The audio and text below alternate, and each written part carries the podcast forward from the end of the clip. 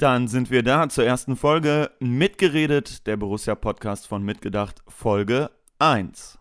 Die Themen liegen heute so ein bisschen eigentlich da. Wir sprechen über Alonso, beziehungsweise jetzt über den Nicht-Trainer. Wir sprechen darüber, dass Oskar Wendt, zehn Jahre bei Borussia, er hat den Abschied verkündet. Und wir ja, werden natürlich auch über die Nationalmannschaft sprechen. Das hat Aufsehen erregt. Das sind unter anderem unsere Themen für den heutigen Tag. Deutscher Fußballmeister Borussia Mönchengladbach. Borussia Mönchengladbach ist für mich freitagsabends Flutlicht, die weißen Trikots und da oben auf der Mauer sitzen. Ich kenne den Club äh, in sehr, sehr vielen Bereichen. Das ist ein Stück Heimat geworden. Das war Gänsehaut pur. Das sind Momente, die sind sehr besonders in der Karriere. Ja, äh, spannend alles und irgendwie cool, dass das jetzt unser Intro war und wir jetzt auf einmal im Podcast-Game dabei sind. Hier sind David und Christoph von Mitgedacht und wir machen jetzt Podcast. Genau, wir machen jetzt Podcast. Auch wir steigen relativ spät ins Podcast-Geschäft ein. Ähm, ja, wir haben gerade den, den Trailer oder unser Intro gehört, einen Zusammenschnitt von verschiedenen Stimmen. Was, was ich ganz cool fand, oder warum wir uns ja auch dafür entschieden haben, das sind tatsächlich, offensichtlich bis auf die erste historische Stimme, alles O-Töne aus Interviews, die ihr bei uns auf dem Blog auch schon so verschriftlich lesen konntet.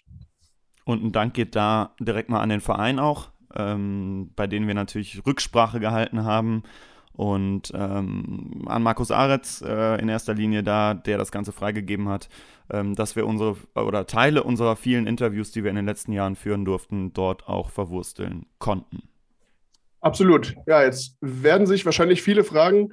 Ich habe es gerade schon so ein bisschen angerissen. Wir sind relativ spät auf dem Podcastmarkt, aber warum, ja, warum starten wir das, Christoph? Willst du die Idee mal so ein bisschen umreißen? Ja, wir hatten ja in der Corona-Zeit äh, haben wir für uns entschieden, dass wir eigentlich erstmal ein bisschen raus sind aus der ganzen Borussia-Nummer. Ähm, die Entscheidung haben wir auch sehr, sehr bewusst getroffen. Und ähm, dann hast du aber ja diese App Clubhouse ähm, aufgekommen auf einmal und wir fanden diesen Weg der direkten Kommunikation ganz cool ähm, haben wir da den Talk mitgeredet, dann ins Leben gerufen. Ähm, uns war aber klar, dass das auf keinen Fall jetzt irgendwie was ist, was ewig bleiben wird. Ähm, und gerade dieses Problem, dass Android-Nutzer das eben nicht hören können, ähm, hat uns lange beschäftigt. Ähm, und so sind wir jetzt dazu gekommen, dass wir gesagt haben, wir ziehen uns da raus, machen das nur noch, wenn was ganz, ganz, ganz Besonderes ist und äh, stellen euch lieber einen Podcast zur Verfügung. Ja, ich glaube, es waren vor allem zwei Sachen, die wir hatten. Also einmal, ähm, genau, wir haben das ja so ein bisschen als Testlauf auch gesehen, haben dann aber alle gemerkt, ähm, auch die Jungs, die jetzt hier heute noch nicht mit dabei sind, sprechen wir gleich drüber, aber da haben wir alle gemerkt, oh, uns macht das wahnsinnig Spaß und das Feedback war vor allem, habe hab ich zumindest häufig gehört, hey, wieso macht ihr das nicht als Podcast? Also natürlich kam das dann logischerweise auch von Leuten, die äh, es nicht hören konnten, weil sie eben, eben ein, ein Android-Handy hatten. Aber es kam auch von Leuten, das, das habe ich zumindest gespiegelt bekommen, die gesagt haben, ja, ich finde das super, ich würde gerne zuhören, aber manchmal schaffe ich es um, was weiß ich, 20 Uhr abends einfach nicht da pünktlich da zu sein. Ja, und das war dann so die Idee, komm, dann machen wir doch, äh, nehmen wir das nochmal auf, machen das als Podcast starten damit jetzt. Wir, das sind wie gesagt David und Christoph von Mitgedacht. Ähm, vielleicht, äh, jetzt, äh, die Frage wollte ich immer stellen, ein paar Worte zu dir mal, David. Wer bist du? Was machst du? Ich bin David, ich bin Borussia-Fan, überraschenderweise. Nee, also wir sind äh, seit, boah, ich habe glaube ich, also ich komme aus Mönchengladbach gebürtig, habe mich schon eine, eine zumindest eine Heimdauerkarte, tatsächlich seit der ersten Saison äh, im Borussia Park. Ähm, war natürlich sonst auch, auch vorher schon, schon am Bökelberg, aber da immer eher zu eins, äh, regelmäßig zu Einzelspielen. Wie gesagt, die Dauerkarte dann seit 2004 war es ja. Fahre jetzt auch schon seit über zehn Jahren ähm, zu Auswärtsspielen sehr, sehr regelmäßig. So haben wir beide uns ja auch kennengelernt. Ansonsten arbeite ich in ähm, einer PR- und Kommunikationsberatung, ähm, habe aber vorher auch journalistisch gearbeitet ähm, für, äh, für ja, hiphop.de, ähm, für ein digitales ja, Lifestyle-Hip-Hop-Magazin und seit 2000, jetzt lass mich nicht lügen, 13 war Sommer 2013, ne? Genau. Ähm, damals haben wir gesagt, komm, wir starten mal diesen Mitgedacht-Blog gemeinsam mit Martin und Olli, ähm, weil wir gesagt haben, es gibt viele Blogs rund um Borussia, aber keiner, aus unserer Sicht, zumindest damals, hat keiner so richtig den, die Fanperspektive eingenommen. Und ich glaube, wir wollten aus Fanperspektive schreiben, dabei aber trotzdem auch mal analytisch sein, auch mal ähm, von oben aufs, aufs, große Ganze gucken ähm, und trotzdem gewisse journalistische Standards waren. Das war so unsere Idee damals, die auch sich dann nach und nach, glaube ich, erst so ja, Learning by Doing rauskristallisiert hat. Und ja, machen wir es jetzt schon fast, fast acht Jahre. Krass. Ja, Wahnsinn, Wahnsinn wie die Zeit da vergangen ist. Ähm, genau, ich bin, ich bin Christoph. Ähm, wie gesagt, einer von diesen Vieren auch. Ähm, komme nicht aus Mönchengladbach, äh, sondern äh, etwas westlich, südwestlich davon aus Jülich oder der Nähe von Jülich. Ähm, fahre auch schon seit ich glaube ich sechs bin zu Borussia, ähm, damals noch mit Papa, dann erste Dauerkarte glaube ich sogar mit neun. Äh, mit, Oha, meinem Bruder, mit meinem Bruder Martin geteilt ähm, und äh, wurden dann von Familienmitgliedern immer mitgenommen. Ähm, erste eigene, richtig komplette, weiß ich gar nicht, war aber, glaube ich, noch Bökelberg ähm, und jetzt auch seit einigen Jahren mit diesem ganzen Kreis der Mitgedachtler und Umfeld ähm, unterwegs zu Auswärtsspielen. Ähm, ja, und da hat sich schon eine relativ coole Truppe gefunden, finde ich. Ähm, mal Grüße an die ganzen Jungs raus. Ähm, irgendwie keiner richtigen Richtung der Fanszene zugehörig, so die eigene Nische gefunden. Und das ist ja auch genau das, was wir mit Mitgedacht eigentlich äh, machen wollten. Und David, wo, achso, ich arbeite journalistisch, das kann man glaube ich schon sagen, oder sollte man sagen, wenn die ein oder andere ähm, Medienperspektive hier mal mit reinkommt, ist das ziemlich gewollt und ähm, auch ähm, richtig so. Und David, äh, du hast ja schon, du hast ja schon die beiden anderen angesprochen. Vielleicht machen wir erstmal kurz, holen wir die Leute mit ab, wer das denn eigentlich ist, denn wir werden hier nicht nur alleine sprechen. Ne? Genau, also wir haben ja gesagt, das Format ähm, wir haben das ja auf Clubhouse entwickelt, da hieß es mitgeredet und da war der Name Programm, weil Clubhouse ja die Funktion bietet, dass die Menschen im Publikum sich melden können. Wir holen euch hoch, haben dann mit euch Meinungen ausgetauscht. Ihr habt gesagt, was ihr zu unserem Gerede da oben sagt. Und das geht natürlich ganz so interaktiv in dem Podcast nicht, müssen wir euch nicht erzählen. Aber wir haben uns entschieden, wir sind irgendwie schon darauf angewiesen, haben Bock darauf, auch mit euch in Austausch zu kommen. Und bei ganz, ganz vielen Themen, die jetzt in der Zukunft irgendwie da sein werden, könnt ihr uns immer anschreiben auf den bekannten sozialen Kanälen. Ihr könnt uns eine Mail an die Redaktion mitgedacht-blog.de Adresse schicken und da sagen, ey, zu dem Thema habe ich mal was oder wollt ihr nicht mal über das Thema sprechen? Dazu habe ich die und die These, das und das Statement, äh, den, den Einblick und dann könnt ihr uns Sprachnachrichten schicken. Die werden wir, wenn wir das cool finden, wenn das zu unseren Themen passt, auch hier einspielen und dann gemeinsam eure Stimme quasi äh, hier einbinden und darüber diskutieren. Und damit ihr mal seht, wie das funktionieren kann, hatten wir uns überlegt, dass wir heute Olli und Martin, die, ähm, die wir jetzt schon, schon mehrfach erwähnt haben, die mitgedacht äh, auch äh, 2013 mit ins Leben gerufen haben, die werden hier in unregelmäßigen Abständen auch immer mal wieder äh, dabei sein, sprechen. Und ja, die beiden haben so eine Sprachnachricht aufgenommen, die hört ihr jetzt gleich. Da lernt ihr die beiden kurz kennen und seht eben, wie das Ganze äh, funktionieren kann, wenn ihr uns solche, solchen Input schickt. Ja, Jungs, ähm, hier ist Olli. Ähm, jetzt steht er noch ganz aufgeregt im Spielertunnel, bevor es in dieses große Stadion-Podcast ähm, reingeht. Von Herzen viel Erfolg für dieses äh, Auftaktspiel und ähm, ich freue mich doch auch sehr, wenn ähm, wir uns das ein oder andere Mal äh, über den Weg laufen, wenn ich da mal als Auswechselspieler und als, und als Ergänzungsspieler vorbeischaue. Ähm, wir, es wird eine runde Sache. Äh, gute Unterhaltung in jedem Falle euch und auch den ZuhörerInnen. Ähm, und ja, viel Spaß bei der ersten Folge von Mitgeredet. Hallo ihr beiden. Ja, Wahnsinn. Neues Format, nach mitgedacht und mitgebracht, jetzt mit mitgeredet, äh, neben Clubhouse auch als Podcast. Äh, ich freue mich drauf. Ähm, ich habe in den letzten Jahren wirklich als einziger von uns äh, Vieren, der nicht geisteswissenschaftlich äh, geprägt ist, viel gelernt und freue mich auch, ähm, ja, meine analytischen Fähigkeiten weiterhin äh, hier im Podcast einzubringen und dazu auch die herausragende fußballerische Erfahrung, die ich im Vergleich zu äh, allen anderen mitbringe. Ähm, genau, die 100% Martin wird es mit Sicherheit das ein oder andere Mal geben und bis dahin freue ich mich auf äh, viele interessante Folgen. Dann würde ich sagen, dass wir direkt einsteigen und ja, ich, im Intro haben wir es gesagt, die Themen liegen so ein bisschen da.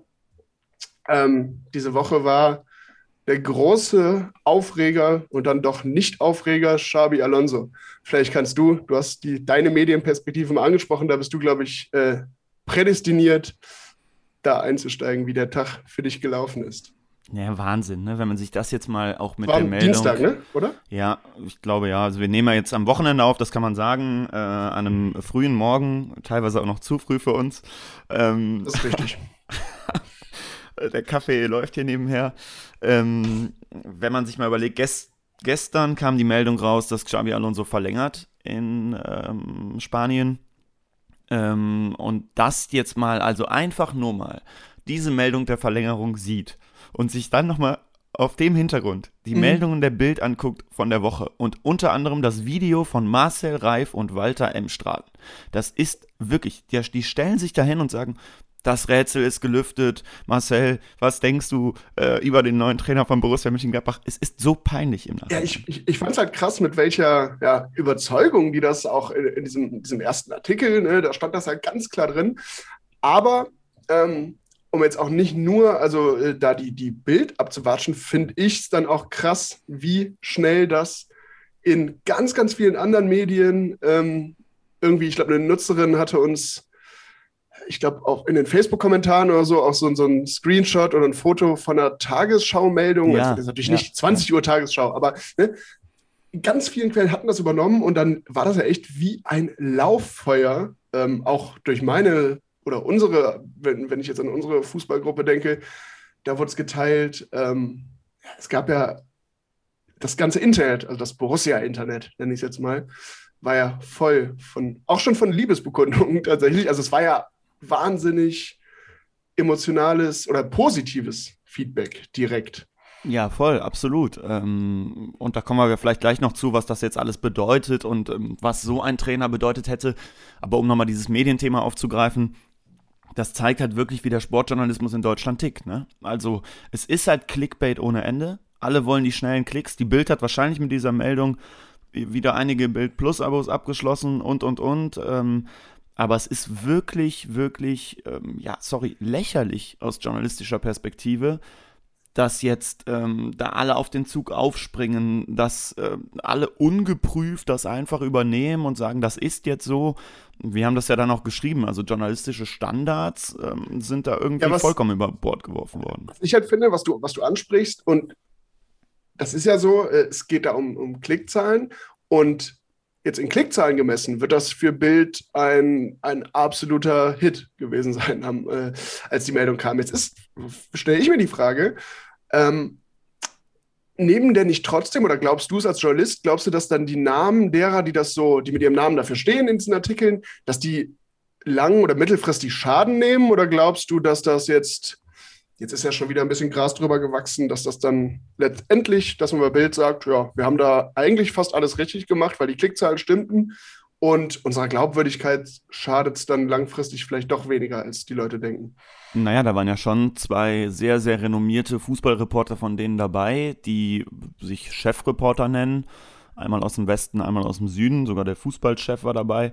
Ähm, jetzt könnte man davon ausgehen, dass die schon Ruf zu verlieren hätten. Äh, wirkte mir jetzt aber nicht so. Also, ähm, ich glaube, denen ist das ehrlicherweise, klar, die werden sich ärgern, dass sie da äh, was daneben äh, geschossen haben, aber im Endeffekt ist denen das, glaube ich, wurscht. Übrigens, ähm, die Vehemenz erinnert ja doch sehr an einen anderen Fall rund um Borussia, an unseren Badewannenbasketballer Breel.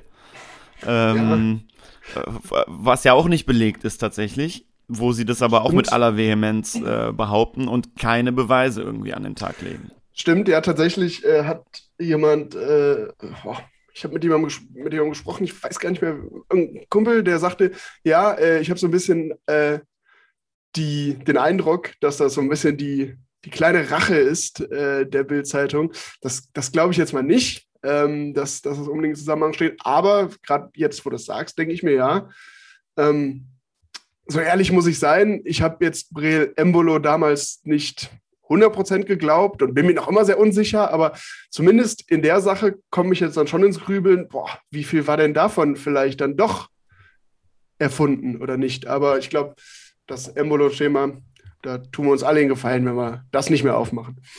Absolut. Ähm, beim Trainerthema sind wir aber voll drin und ähm, das schwelt natürlich noch weiter. Und es ist richtig lustig, wie viele Nachrichten wir bekommen, ob es einen neuen Stand gibt. Ja, achso, eine Sache aber noch zu, äh, weil das irgendwie ein ganz, ganz witziges Zitat ist. Es hat ein Kumpel mir geschrieben.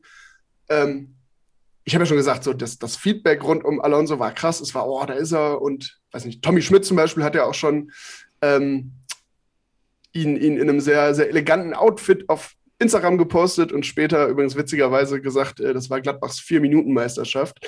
Und Tommy, Tommy, den wir, den wir recht herzlich grüßen an der Stelle, weil er uns ja auch immer wieder verbunden ist, aber äh, dem man natürlich auch sagen muss, er hat einiges gut zu machen. Er hat Marco Rose immer so für sein Aussehen abgefeiert. Das kam ihm, glaube ich, ganz gelegen, dass da jetzt wohl möglich jemand käme, der ähnlich gut aussieht. Ja, ich wollte gerade sagen, der jetzt noch besser aussieht. Ja. Aber, äh, naja, aber dann, dann hat ein Kumpel von mir geschrieben, boah, das waren endlich mal wieder, keine Ahnung, wie lange war das richtig heiß, das Thema fünf, sechs, sieben Stunden. Richtige Euphorie. Hatten wir auch seit Monaten nicht mehr. Ja. Und, und das finde ich hat, aus, hat den Tag aus Fansicht ganz gut abgerundet.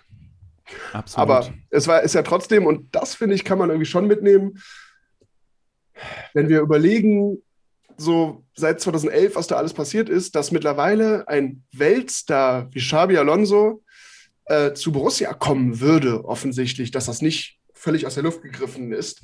Das zeigt schon, dass der Verein in den letzten zehn Jahren richtig Meter gemacht hat, ne? Ja, und was wir gehört haben, weil wir haben uns dann natürlich auch umgehört, unser, ich glaube, war das oder war es nicht der Montag? Es war der Montag. Kann ähm, sein, ja. Ähm, unser Montag bestand auch dann daraus, dass wir ähm, ehrenamtlich neben unseren normalen Jobs uns auch mal ein bisschen umgehört haben, was denn an der Sache dran ist. Und an uns wurde sehr, sehr schnell herangetragen, dass da nichts dran ist. Ähm, worauf ich jetzt hinaus will, wir haben dann gehört, dass, fünf, sechs, dass mit fünf, sechs Trainern gesprochen wurde. Oder es sind sechs, das können wir, glaube ich, jetzt hier sagen. Mhm. Ähm, und dass diese sechs Trainer zu einem Großteil alle kommen wollten. Und das finde ich halt schon bemerkenswert. Also, wenn genau, da, keine Ahnung, Namen dabei sind wie Erik Ten Haag, äh, wie äh, Ralf Rangnick, äh, wie eben Xabi Alonso, mit denen gesprochen wurde, ähm, dann finde ich das schon bemerkenswert, dass Florian Kofeld war dabei, ähm, dass eben alle diese Trainer äh, wohl kommen wollten. Und, genau, also ähm, bei dem, ich muss sagen, bei dem Florian Kofeld schmeichelt mich jetzt nicht so, weil ich, ich, ich würde auch zusehen, dass ich von Bremen nach Gladbach komme. Nee, aber im Ernst, natürlich, die, so ein Name wie Tag, wenn das, wenn, wenn du die Leute ansprichst und regel, immer wieder auch bei, bei Leuten, die im Geschäft sind gerade, also die nicht verzweifelt auf der Suche sind, das Zeichen kommt, ähm, ja, könnte ich mir grundsätzlich vorstellen, klingt interessant. Auch das wieder, das, darauf fußte eben so ein bisschen mein, mein Hinweis zu Xabi Alonso. Allein das ist eben schon Wertschätzung und tatsächlich zeigt das ja auch in so Zeiten, die haben wir jetzt in den letzten Wochen auch häufiger darüber geschrieben und geredet, wo uns so ein bisschen der Optimismus, die ganz große Euphorie rund um Borussia fehlt, zeigt das aber dass noch immer der Verein auch in einer Krise oder einer, ähm, in einer schlechten Phase langfristig auf einem guten Weg ist und mega aufgestellt ist. Ne? Das ja. darf man nicht vergessen. Absolut. Und wir bleiben natürlich dabei, dass wir erst was raushauen, wenn wir uns ganz sicher sind. Und man mhm. kann das hier, glaube ich, offen sagen, das sind wir uns noch nicht. Ähm. Wir haben zwar einen, einen Favoritennamen gehört und ähm, sind da ja, einfach glaub, in der Recherche. Das kann man, glaube ich, sagen. Genau, also ich glaube, wir haben einen Namen gehört, der, der ziemlich heiß ist, heiß sein soll. Und genau, wir versuchen, hören uns gerade noch an verschiedenen Fronten um, versuchen das so ein bisschen äh, uns nochmal ein zweites und ein drittes Mal, oder eher ein drittes und ein viertes Mal abzusichern. Aber ja, wenn es dann die Lösung wird, von der wir im Moment ausgehen, dann glaube ich, können wir uns darauf freuen. Und das wird dann, glaube ich, auch nochmal als, als News einschlagen rund um Und Eins kann man verraten, nach unseren Informationen wird es Erik Ten Haag nicht. Das ist unsere Info. Ähm, Jetzt könnten wir auch getäuscht werden, wie die Kollegen der Bildzeitung offensichtlich, ähm, aber das kann man sagen, dass nach unseren Informationen wird er es nicht, weil ich gestern noch in einigen Foren gelesen habe, dass er da als Topfavorit gilt. Ähm. Ja, ja, ich glaube, da, genau, äh, wollen wir hoffen, dass wir uns damit nicht irren. Und was ich auch ganz sicher sagen kann, ähm, Hans Meyer wird es auch nicht nochmal machen. Das ist, das ist gut. Ist übrigens, glaube ich, äh, das sage ich als, als kleine Überleitung, weil ich würde sagen, wir machen das Trainerthema mal zu und kommen dann von. Ja, warte ganz kurz, ähm, weil du Hans Meyer sagst. Ich habe letztens für die Kollegen der DFL äh, ein bisschen recherchieren müssen für eine Geschichte und bin auf eine richtig geile Doku gestoßen. Abstiegssaison, erster Abstieg. Ähm, und da war ja ähm, Rainer Bonhoff unser Trainer. Mhm. Und ähm, dann habe ich mich mal etwas genauer mit der Trainerhistorie von Rainer Bonhoff beschäftigt. Das war so ganz kein Glanzstück. Ne? So, ja. so, ganz erfolgreich ja. war die nicht. Ja, ja, ja, als Präsident oder als, als äh, also ist er besser. Grüß als Onkel. Repräsentant, genau. Ähm, aber gut, äh, das, das beschädigt ihn nicht als großartigen Fußballer, der viel rund um Borussia äh, geleistet hat, aber ich glaube. 1000 Prozent. Und als Patron, und als Patron unserer Gruppe natürlich, weil er ein sehr großes Fable für Rotwein hat. Das muss man auch mal sagen. Absolut. Und ich glaube, wir, äh, ich glaube, selbst Rainer Bonhoff ist uns, äh, er hat so viel erreicht im Leben, ist uns nicht böse, wenn wir feststellen, dass die Trainerkarriere äh, vielleicht nicht dazugehört zu seinen Glanzstücken. Aber dann lass uns doch ähm, über, über Hans Meyer und Rainer Bonhoff zu, ja, ich würde sagen, einer weiteren Vereinslegende kommen. Oskar Wendt diese Woche den Abschied verkündet oder Borussia hat den Abschied verkündet äh, in einer Pressemitteilung. Oskar Wendt wird zu seinem Heimatverein, also nicht ist sein Heimatverein, zumindest sein erster Profiverein, zurückkehren nach Göteborg und die Borussia verlassen. Was, was, was fühlst du da, Christoph? Ja, also ich war da etwas zwiegespalten. Meine erste Reaktion war, gut, das wurde aber auch Zeit. So. Das war so ein erster Schnellschuss, keine Ahnung. Äh, man hat ja dann, was schießt einem zuerst in den Kopf? Dann schoss das mir zuerst in den Kopf. Dann haben wir aber intern nochmal so ein bisschen diskutiert, was bedeutet Oskar Wendt eigentlich für Borussia? Und ganz ehrlich, wenn man sich dann mal ein bisschen mehr damit beschäftigt hat, und du hast dann diesen Text ähm, in einer ersten Version geschrieben und ich habe ihn dann nochmal adaptiert und noch ein paar andere Aspekte mit reingebracht. Ähm, das ist schon ein ganz, ganz, ganz besonderer Spieler, der da geht. Wirklich. Ja, voll. Also ich glaube, den, den, den Text, äh, also gibt es natürlich weiterhin bei unserem Blog, aber den könnt, also den, den konnten wir guten Gewissen so schreiben. Und ich glaube, alles, was da drin steht, finde ich trifft es aus meiner subjektiven Sicht genau auf den Punkt, was, der, was das für ein Hammer-Typ ist. Aber trotzdem, um nochmal eben auf deine, ja, deine Grundaussage einzugehen, ich finde, trotzdem ist mein erster Impuls auch gewesen, also, ah, was heißt super, aber äh, natürlich ist das menschlich schade und so, aber ist doch eigentlich gut, weil, ähm, genau, der Verein entwickelt sich weiter. Äh, Oskar Wendt hat jetzt mit äh, Benzebaini eben jemanden, davor, der, ich glaube, da sind wir uns alle einig, sportlich deutlich davor ist. Und deshalb finde ich es eigentlich mega, weil ich finde das immer geil, wenn sich quasi Verein und Spieler so ganz sauber trennen. Jetzt sagen beide Seiten, ähm, ja, pass auf, wir haben jetzt zehn Jahre echt geil zusammengearbeitet. Das so ein bisschen haben wir es ja mal aufgearbeitet in unserem Text noch. Aber Wendt hat sich immer zurückgekämpft äh, in die Stammelf wieder, hat immer seine Einsätze bekommen, war immer da, auch wenn er nicht erste Wahl war, hat nie ein, auch nur ein negatives Wort oder Geste oder was auch immer gegenüber dem Verein gehabt. Er hat sich immer komplett in den Dienst der Mannschaft und des Vereins gestellt. Ja, und jetzt sagt man halt, ja, dann reich ist es eben aktuell so, dass wir uns jetzt trennen. Wendt, und das finde ich halt auch irgendwie so als Fußballfan, Romantiker, geil, der geht jetzt wieder dahin zurück, wo er seine Profikarriere angefangen hat. Und ähm, ich glaube, wenn jetzt im nächsten Jahr vielleicht irgendwann mal wieder Fans zugelassen sind und ähm, Oscar Wendt so, einen, so einen kleinen Abschied vielleicht auf dem Rasen nochmal bekommt, was ich mir echt wünsche, oder selbst auch wenn es auch erst in zwei, drei Jahren ist, wenn er dann kein Profi mehr ist oder so. Ähm, ich glaube, das wird mega emotional, auch für die Fans und auch für ihn. Und er wird auf jeden Fall doch mit auf Händen nochmal in den Borussia Park reingetragen. Und ich finde, so eine Trennung ist das Beste, was passieren kann. Naja, zumal, und das finde ich irgendwie so faszinierend in Bezug jetzt auf Borussia, dass ja wirklich einer von, jetzt korrigier mich, drei Spielern ist, Janschke Hermann. Habe ich wen ah. vergessen? Traoré? Hm. Weiß, weiß gar nicht, wann Traoré gekommen ist. Nee, nee, Traoré ist später, später ne? gekommen. Ne? Ähm, ja, ich hätte, ja gut, ja, Janschke, stimmt. Mir war nämlich, ich habe diese Woche überlegt und ich bin immer nur auf Hermann gekommen, aber klar, Janschke, ja. Einer ähm, von den Spielern ist, der diese jüngere Vereinsgeschichte eben auch so mitbekommen hat. Und also, der hat halt wirklich alle Höhen und Tiefen erlebt. Der hat von Relega äh, Relegation oder nach der Relegation, nee, ist, er, ist nach, der Relegation, nach der Relegation ja. ist er gekommen, aber er wusste, da ist ein Verein, der hat sich gerade erst gerettet. Ja. Ich wechsle jetzt nicht zu einem Club, der jetzt in der Europa League oder keine Ahnung was spielt. Ja, ähm, genau. Als Spieler, der schon Champions League gespielt hat, übrigens mit Kopenhagen. Ja. Ähm, und das finde ich irgendwie halt so äh, beeindruckend, dass da wirklich das hat, also ne, heute ist das alles so schnelllebig, die kommen, die spielen zwei Saisons gut, haben eine Ausstiegsklausel, dann gehen sie wieder. Und der war einfach jetzt so lang da und das ist, ähm, ja, das fasziniert was, mich wirklich.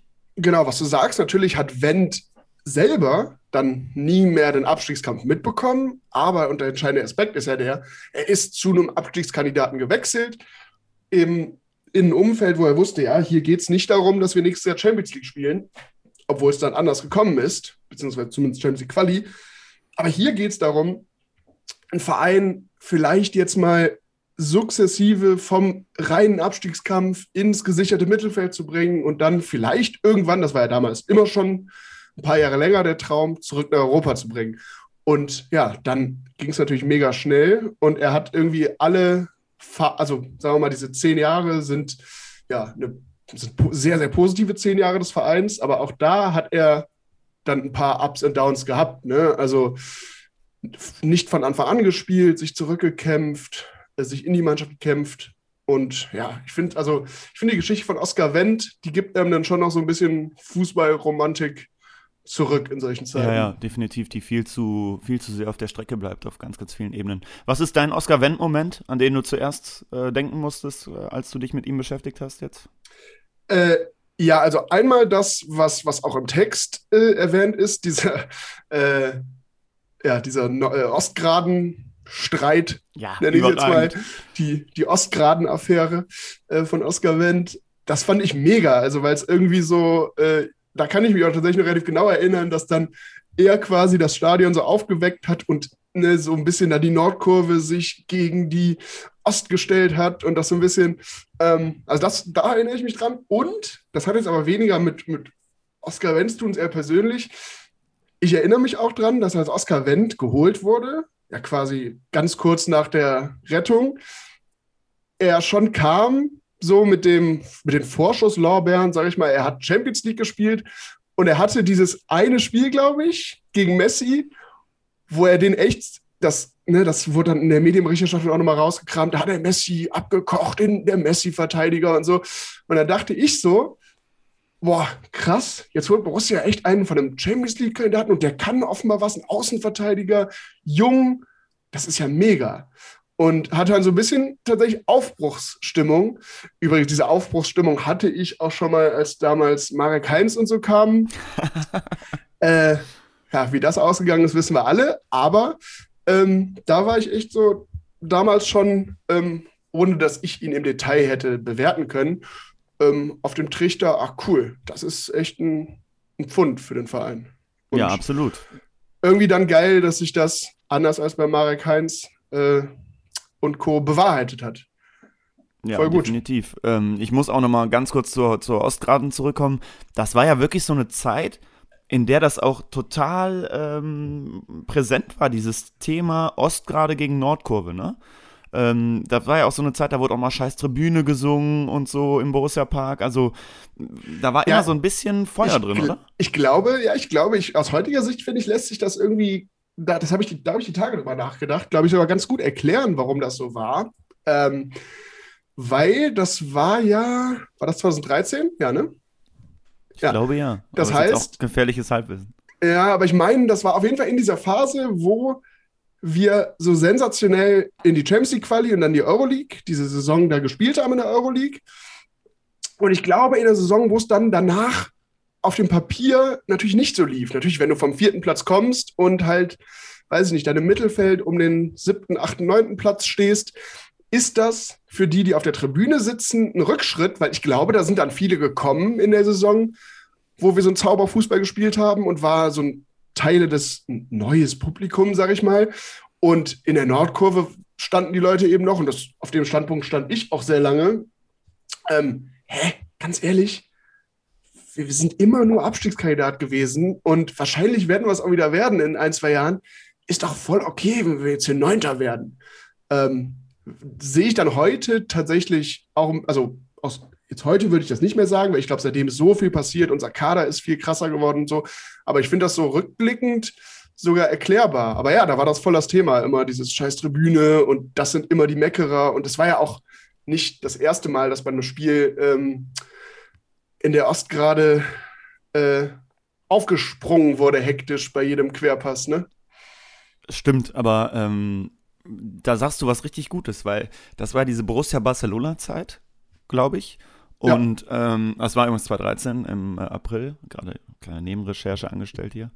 Ähm, diese Borussia Barcelona-Zeit und ich weiß noch, dass wir da richtig Schiss hatten, ähm, dass jetzt so ein Eventpublikum Einzug hält. Weil, man muss es mal ganz ehrlich sagen, ähm, jeder regelmäßige Stadionbesucher, der mal über die Parkplätze geht, weiß seit jeher, dass Borussia Mönchengladbach ein Verein ist, der, weil er in den 70ern die ganze Republik begeistert hat, ein riesiges Einzugsgebiet hat. Und ähm, das heißt, da bleiben auch mal, weil die Leute eben aus Koblenz kommen oder aus äh, Dortmund oder aus, weiß ich nicht, ähm, Hamm, ähm, bleiben halt auch mal bei Spielen Plätze oder viele Plätze frei. Ja. Und da war, glaube ich, so ein bisschen unsere Sorge, dass eben genau diese Plätze äh, jetzt gefüllt werden von Eventpublikum, äh, von Leuten, die ähm, eben jetzt auf so einen Hype aufspringen, in Anführungsstrichen. Ähm, und so kam das dann auch zustande mit Wendt damals. Ja, ich glaube, das ist genau, so kam das zustande und wahrscheinlich ist das sogar auch passiert, so dieses Eventpublikum. Ich glaube, es lässt sich, also so ehrlich müssen wir auch sein, durch die zehn Jahre Erfolg, nenne ich es jetzt mal, verändert sich natürlich auch so eine, die, die Gruppe der Menschen, die der Verein potenziell anspricht.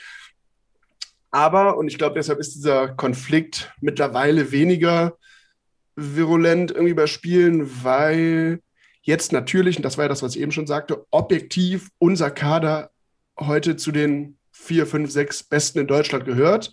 Und wenn wir jetzt gerade irgendwie Achter, Neunter, Zehnter sind, dann gibt es auch in der Nordkurve genug Leute, die sagen, naja, zufrieden sind wir damit auch nicht. Ob Wobei ich tatsächlich letztens äh, einen User-Kommentar gelesen habe bei uns, ähm, ich glaube sogar auf der Seite, der gesagt hat, ähm, ihr von mitgedacht, äh, seid zu sehr auf dem Trip äh, Erwartungshaltung, Erwartungshaltung.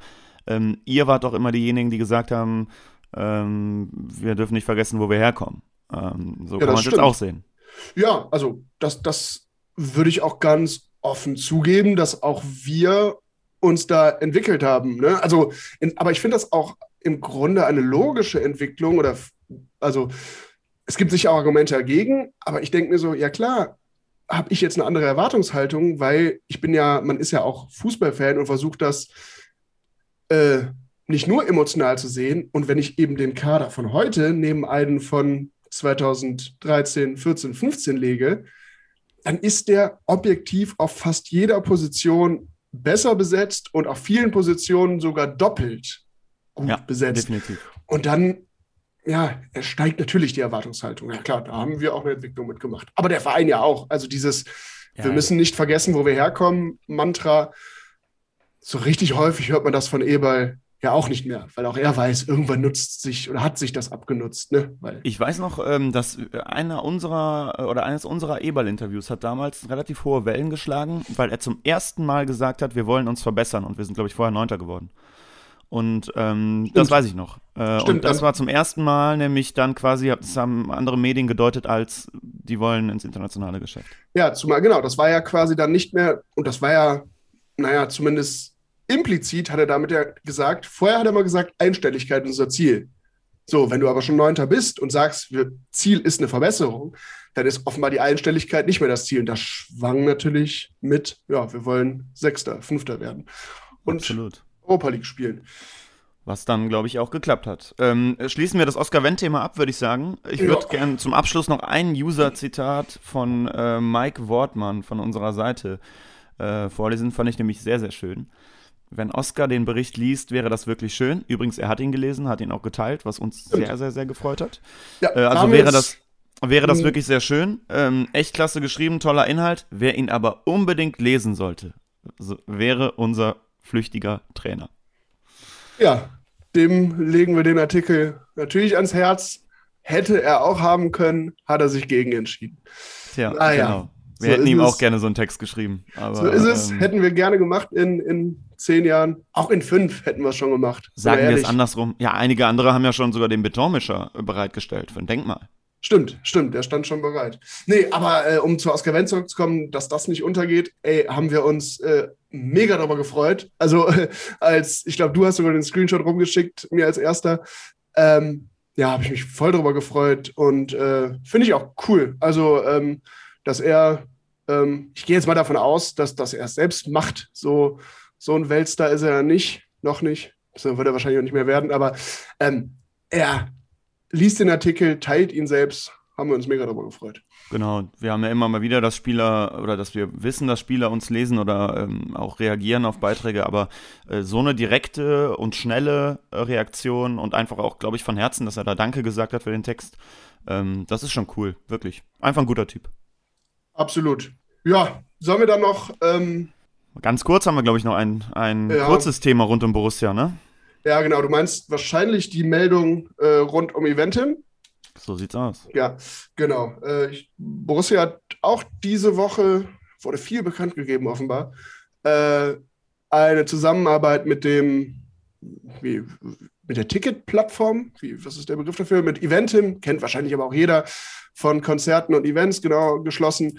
Ähm, der Ticketvertrieb wird ab, ich weiß gar nicht, ab sofort, nee, ab nächster Saison wahrscheinlich. Ich glaube Ähm, ja, ja. Ähm, Ist, glaube ich, ja eh irrelevant, weil es gibt ja keinen Ticketvertrieb. Ab dann, Da- wenn es wieder geht.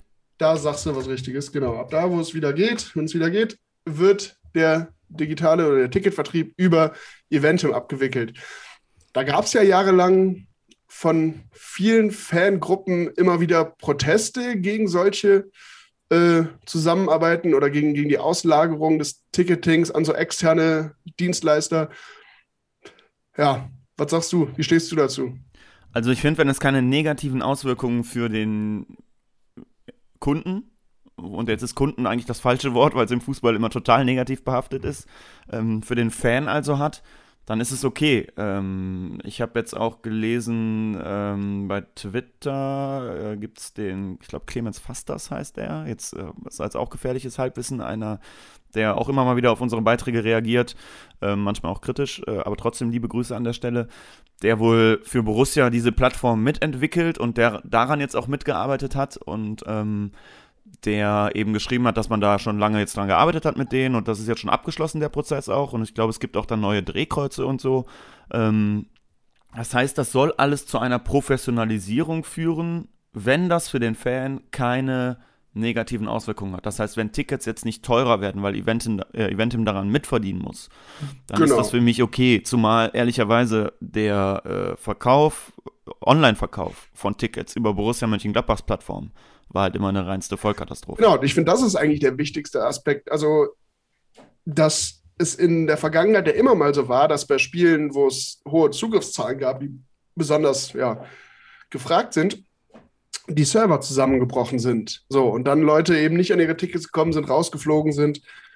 So, und wenn man da sich letztendlich ist das ja nichts anderes, als sich eine digitale Infrastruktur einkaufen. Ähm, und das finde ich total sinnvoll, weil die Expertise ist bei Eventim da. Die können äh, sowas abwickeln. Warum sollte man dies nicht machen lassen? Ja, da bin ich genau bei dir. Wenn, äh, ich fände es auch jetzt komisch, wenn nach Corona mal wieder Fans ins Stadion dürfen, wenn dann plötzlich direkt die Preiskeule kommt und die Tickets wirklich merklich teurer werden direkt auf einen Schlag. Also abschließend kann man dazu, glaube ich, sagen, solange es weiter, also solange das, solange das der, der, der Verkauf funktioniert und es weiterhin genug äh, bezahlbare Tickets gibt und die Preise irgendwie sozial verträglich bleiben, fällt mir da auch relativ wenig ähm, ein, was ich dagegen haben könnte. Aber das wird sich zeigen. Vieles, was du Ja. sagst, wird sich ja erst einspielen, wenn es dann wirklich neue Drehkreuze gibt und ja, auch die Preispolitik. Das werden wir dann erst wahrscheinlich frühestens in einem Jahr oder so bewerten können. Und wie gerade gesagt, es scheint so zu sein, dass da eben nicht Eventim kam und was drüber gestülpt hat, sondern dass Borussia das gemeinsam Genau. mit denen entwickelt hat und dann ist Ja. es doch gut. Also ganz ehrlich. Ja, ähm, dann ist das ja auch letztendlich äh, nicht, nicht viel anders als das, was Schippers zum Beispiel immer predigt. Wir wollen strategische Partnerschaften mit Einzelnen. Und das ist ja ne, auch natürlich auf einem, auf einem deutlich geringeren Level als eine strategische Partnerschaft über 20 Jahre. Aber ist das, man hat sich eben einen geeigneten Partner gesucht, Partner, Dienstleister, wie auch immer, wo man sagt, ah ja, denen trauen wir die Expertise zu, die können das für uns abwickeln ähm, und hat sich mit denen an den Tisch gesetzt und gesagt, pass auf, bastelt ihr da mal was für uns passendes, dann schauen wir uns das an und dann hat man sich geeinigt. Und deshalb, ja, werden wir bewerten in einem Jahr oder so, wie das sich auswirkt. Aber grundsätzlich finde ich das nicht, nicht verwerflich und nicht skandalös. So. wenn wir denn in einem Jahr wieder mit 54.000 Menschen in einem Fußballstadion sein werden. Ich, bin, vielleicht ist ein Jahr auch äh, etwas optimistisch, aber ich würde es mir so wünschen, aber ähm, fehlt mir noch ein bisschen die Vorstellungskraft jetzt gerade. Leider, leider, leider Gottes. Ja, ja, ja, ich lass uns da jetzt nicht, nicht rumspekulieren, das fast nicht aufmachen. Ich, Ja. Äh, ja, wir warten einfach ab und hoffen das Beste. Und ich glaube, Bock haben alle. Ja, absolut. Und hoffen wir das Beste gilt, glaube ich, ohnehin für unser letztes Thema. Ähm, hoffen Mhm, wir das Beste absolut. für den DFB. Äh, wir wollen nämlich noch mal ganz kurz so ein bisschen von Borussia wegkommen. Ähm, Jonas Hofmann hat sich äh, oder hat sich mit Corona äh, infiziert bei der Nationalmannschaft, ähm, was äh, oder wurde positiv getestet. Da muss man jetzt ja auch gucken, war der Test wirklich valide und und und. Dennoch wollen wir kurz über die Nationalmannschaft sprechen, ähm, weil uns äh, und unseren Freundeskreis eine diese ganze Human Rights Sache ähm, sehr, sehr beschäftigt hat und wir ganz, ganz viel darüber diskutiert haben. Wie siehst du das, dass die Nationalmannschaft dieses Zeichen gesetzt hat? Ja, also äh, ich muss sagen, mich hat es extrem genervt. Beziehungsweise das Zeichen an sich, ähm, das hat äh, hier Philipp Köster von Elf Freunde auch geschrieben. Der hat so den, seinen Artikel quasi aufgemacht mit, ja, ist es verwerflich, wenn der DFB sich da positioniert und sein, ja, sein, sein Fazit war, und das würde ich grundsätzlich unterschreiben, nö, ist es erstmal nicht, aber dann muss, wird sich in den nächsten Wochen, Monaten auch zeigen, wie konsequent man denn da nun wirklich für Human Rights eintritt. Und da gerade mit Blick, also es gibt, es gibt ja ganz viele Themen rund um den Fußball, aber wenn wir es jetzt erstmal zumindest nur auf diese, diese Positionierung des DFB, der Nationalmannschaft äh, betrachten, finde ich, ist es doch nicht glaubwürdig, sich für Human Rights einzusetzen und dann anzutreten zu einem Qualifikationsspiel für eine WM, die in einem Staat stattfindet, der wirklich in seiner gesamten Struktur Human Rights, Menschenrechte mit Füßen tritt. Und in letzter Konsequenz müsste es für mich heißen, wer für Human Rights eintritt und wer für die universellen Menschenrechte eintritt, der darf aus meiner Sicht als Verband und Philipp Köster hat das in seinem Artikel immer so auf einzelne Spieler gemünzt, gesagt, äh, ja, da wird sich zeigen, hier, was Leon Goretzka da jetzt in den nächsten Wochen zu macht, was, was Kimmich zu macht. Ich sehe das, natürlich sind die Spieler nicht frei von, von Verantwortung, aber in erster Linie ist es Sache des DFB. Weil das ist ein Statement des DFB und der DFB müsste dann konsequenterweise sagen, okay, Menschenrechte sind universell und dann nehmen wir an einer WM, die auf dem Rücken von, von Menschen, von Arbeiterinnen und Arbeitern vor Ort ausgetragen wird, 6.500 Tote, daran nehmen wir nicht teil. Weil durch eine Teilnahme, ähm, durch Händeschütteln vor Ort, macht man sich zu einem ja, PR-Werkzeug einer Regierung, die Menschenrechte eben genau nicht achtet. Ich weiß gar nicht, ob du gesagt hast, dass du über die WM in Katar sprichst, aber das sollte, glaube So. ich, jedem klar sein. Ähm, nicht Ich über die EM 2024 in Deutschland. Ich Äh. setze natürlich gewisses Grundwissen hier voraus bei euch. Ja, ist, glaube ich, auch komplett ähm, gerechtfertigt. Ähm, ich glaube, dass sich nur was ändert, indem man, ähm, also ich glaube, dass ein Boykott nichts ändern würde, weil dann bleibt in dem Land ja alles gleich. Ähm, und deswegen finde ich, dass man da hin muss. Bist Aber lass mich, Karl-Heinz äh, lass mich ganz kurz, genau, ich bin Karl-Heinz Rummenigge. Guten Tag, Rolex Kalle mein Name. Äh, ich bin's. Äh, Lass mich aber vorher noch eine Sache zu diesem äh, Human Rights Ding sagen. Ähm, mich hat's halt unfassbar genervt, als ich dieses Video dazu gesehen habe. Der, Ja, DFB, ja gut, das- ja. der DFB kann nichts machen, einfach mal, weil es gut gemeint ist. Es muss immer ein PR-Ding noch dahinter sein. Ich habe das gestern irgendwo gelesen, die Oliver-Bierhoffisierung geht weiter voran und genau so ist es. Ernsthaft. Naja, und ich finde, ein PR-Ding, also sagen wir mal, diese T-Shirt-Aktion, das Foto mit den, mit, den, mit den Buchstaben auf dem T-Shirt, das ist ja auch schon eine PR-Aktion. Aber die mal so für sich stehen zu lassen, okay. Aber dann, genau, dann hat man sich eben hingesetzt, ja, und dann produzieren wir noch ein Video. Und in diesem Video, was ja stark gewesen wäre, wenn man ein Video produziert hätte, was dann nochmal das inhaltlich unterfüttert. Aber das ist ja nur ein Video, wo irgendwie die Spieler ein bisschen lässig auf auf T-Shirts rumpinseln. Und das bringt überhaupt keinen Mehrwert, sondern zeigt dann eben doch nur, naja, letztendlich ist das nur nochmal die Inszenierung der Inszenierung. Und das. Und, und jetzt kommt die Medienperspektive. Ähm, ganz genaue Zuschauer haben genau ein gleiches Video schon gesehen vom FC Bayern vor einigen Tagen oder Wochen, ähm, als die Nachricht an die Fans geschrieben haben, ihr fehlt oder so, eins zu eins, außer dass es nicht auf T-Shirts ist, sondern sie einen Banner gemalt haben, das gleiche Video, Spieler und Verantwortliche, die da was draufpinseln und und und.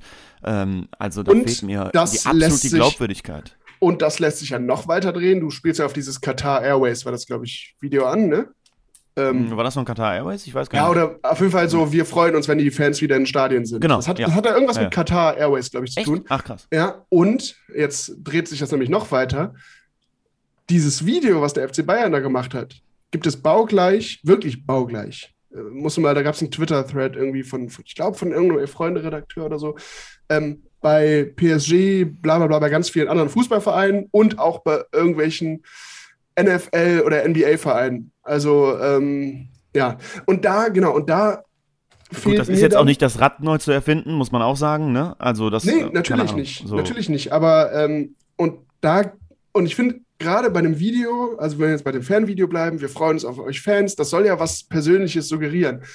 Und ich finde, es konterkariert total das, wenn man sieht, ah, okay, das ist ein Baukastenvideo, was Qatar Airways mit 15 anderen Partnern auch gemacht hat, dann ist das eben nicht mehr glaubwürdig.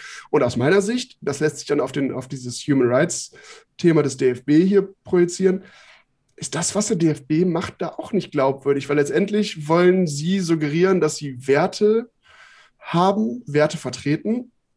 Aber wenn man für Werte nur dann eintritt, wenn es einem selbst nicht wirtschaftlich oder wie auch immer schadet, dann ist das für mich kein Wert. Ja, hast du 100% recht. Lass uns trotzdem noch ganz schnell ähm, äh, über, über äh, Katar sprechen. Also ich bin wirklich der Meinung, lieber hinfahren und versuchen, vor Ort Zei äh, Zeichen zu setzen, was ich dem DFB aktuell nicht zutraue, aber das wäre mein Ansatz an die ganze Nummer. Ne, das kann man auch machen, kritisch, ähm, als nicht hinzufahren, weil dann wird sich in einem Land ja auch überhaupt nichts ändern. Ja, also ich glaube, das ist so eine, ich, ich sehe das ein bisschen anders, weil ich glaube, mit dem Hinfahren, also ähm, das Grundproblem meiner Meinung nach ist ja, ich habe dann mal überlegt, wie könnte man denn hinfahren und da aufrichtig rausgehen als DFB? Meiner Meinung nach, aber das geht schon gar nicht. Meiner Meinung nach, wenn vielleicht der DFB sich dann in jedem Gruppenspiel der WM ein Thema überlegt, was sie auf den Trikots tragen, ähm, sich einmal mit äh, Homosex für homosexuellen Rechte auf dem Trikot einsetzen, einmal für Frauenrechte und eine, also Thementage. So, aber das funktioniert ja schon gar nicht. Die FIFA verbietet politische Botschaften auf den Trikots. Das heißt, das wird der DFB nicht machen.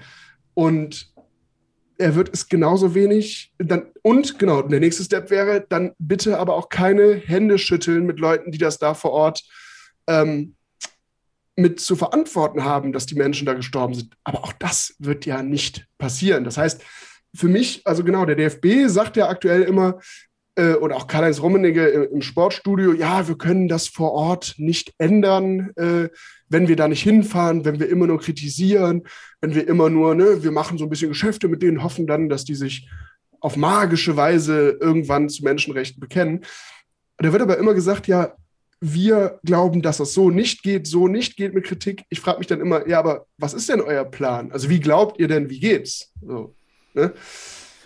Ja, Aber- da ist besonders äh, Rolex Kalle natürlich einige Antworten schuldig geblieben in, der- in der Vergangenheit und vor allen Dingen auch in diesem ähm, Sportstudio-Interview damals. Ich war 2014 oder 15 in Katar äh, für die Kollegen von Sport 1 damals. Ähm, übrigens als äh, Krankheitsersatz für den großen Orti.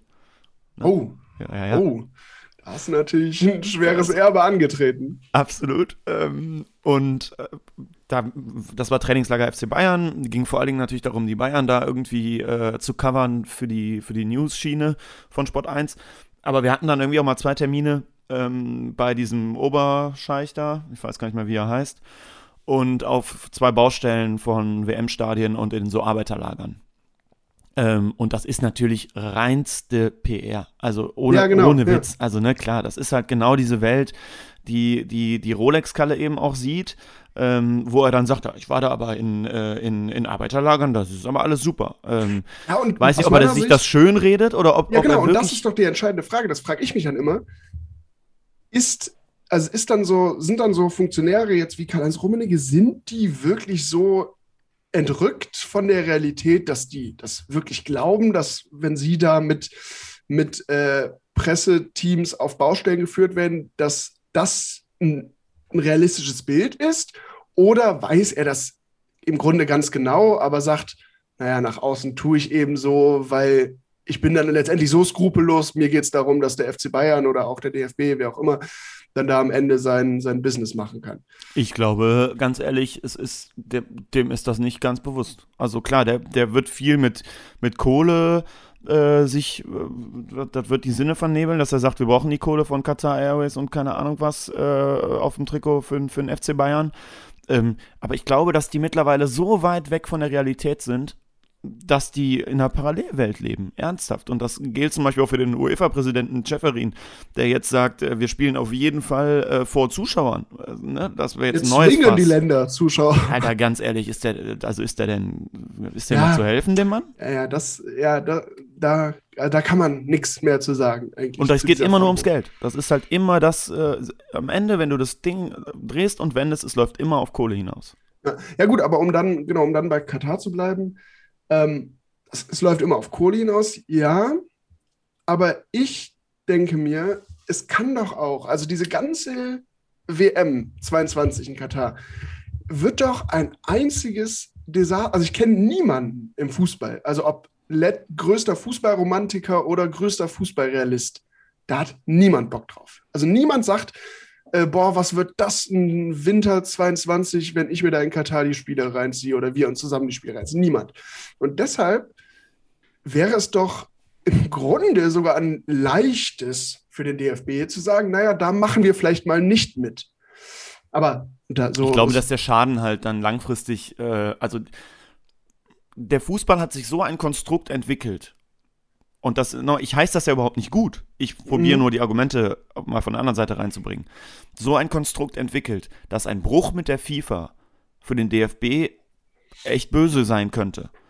Ähm, Ja, ist so ein bisschen das Argument, genau. Du, du müsstest aus so einem ganz großen Konstrukt, wo so viele Interessen an, an zig Ecken hängen, müsstest du der Erste sein, der ausbricht und ja, mit unabsehbaren Folgen. Genau, und ja, das also ist hier natürlich würden so. auch wieder Einnahmen flöten gehen. Ne? Der DFB kriegt von der FIFA natürlich auch Geld. Ähm, Absolut, aber Keine würde Ahnung, ich ins Rennen werfen, dass der DFB doch meines Wissens nach ein gemeinnütziger Verband ist, oder? alles klar.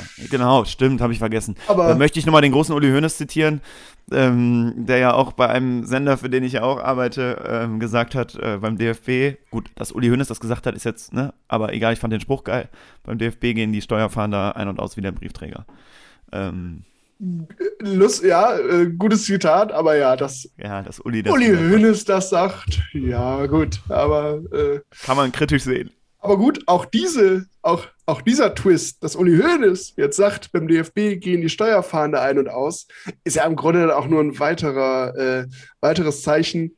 Naja, im Fußball ist sehr, sehr viel, also im Fußball werden Werte dann doch nicht so groß geschrieben, weil Uli Hoeneß ist eine der prägenden Figuren des deutschen Fußballs in den letzten 50 Jahren. So und ähm, ja, auch der hat seine moralisch fragwürdige Geschichte gehabt, ist rehabilitiert, alles gut. Genau, das finde ich auch. Ne? Ähm, also genau, das darf man nicht das- vergessen. Der hat, ist einer der wenigen, der eben auch die Konsequenzen getragen hat. Genau, das, das finde ich, finde ich auch. Ähm, ich tue mich dann immer so ein bisschen schwer damit, wenn Uli Hoeneß war ja vor seiner, seiner Zeit, hat er sich immer so als moralische Instanz schon aufgeschwungen und macht es jetzt fast noch mehr. Das ja, finde ich einerseits ein bisschen schwierig, andererseits ja, äh, hat er seine, äh, ist er rea- rehabilitiert und das ist, ist, dann, ist dann wohl auch in Ordnung. Mich, mich, mich irritiert es dann manchmal nur. Aber Ja, auch das ist ja nur, nur eine Randnotiz in, in einer, und da, darum geht es ja in einer riesigen Fußballwelt, ja, aus der man vielleicht offenbar nicht aussteigen kann. Und ja, ganz ehrlich, mir fehlt da auch mittlerweile,